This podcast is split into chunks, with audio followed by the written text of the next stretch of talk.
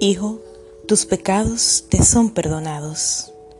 En Marcos 2.5, las Sagradas Escrituras nos dicen que Jesús, viendo la fe de ellos, dijo al paralítico, Hijo, tus pecados te son perdonados.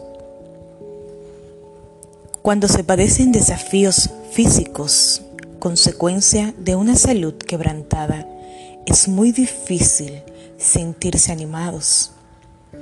La enfermedad, especialmente si es prolongada, tiende a llevarnos a la desesperación.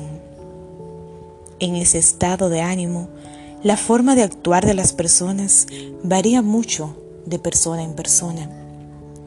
Hay quienes prefieren la soledad, el poder pensar a solas, el sumergirse en sí mismo y en el silencio para encontrar respuesta a su estado de ánimo, mientras que otros les agrada estar rodeados de gente, sentirse amado, cuidado, protegido por sus seres queridos.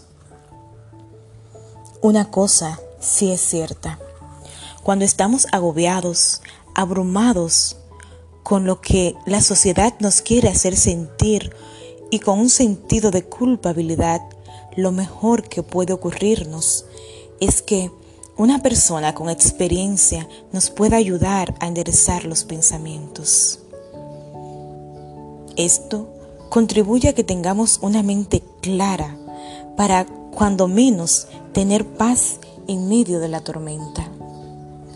Cuando Jesús pronunció las palabras de nuestro versículo de memoria para hoy, se proponía más que sanar el cuerpo.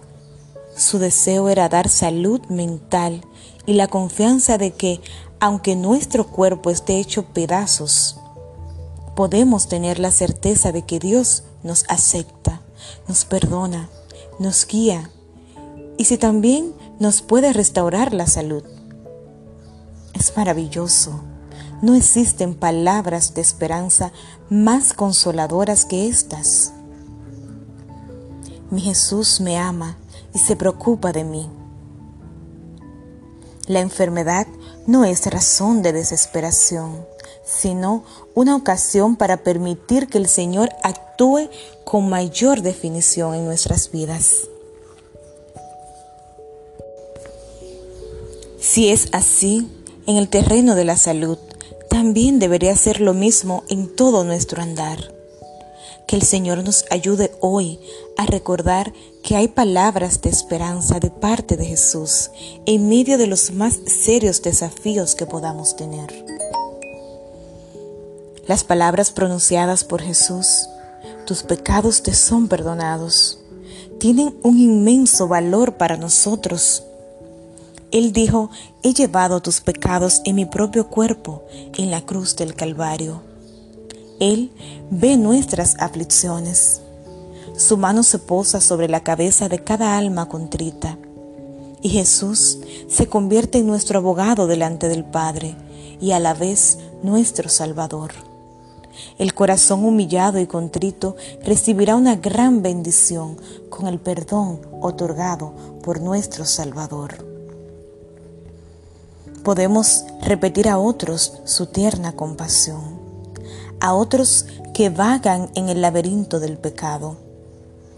Debemos revelar tiernamente a otros la gracia de Cristo que nos ha sido manifestada. No nos quedemos con esta gran experiencia solamente para nosotros. Vamos a hacernos eco de las palabras de Jesús. Vamos a repetir a otros las misericordias de nuestro Dios. Que Dios te bendiga.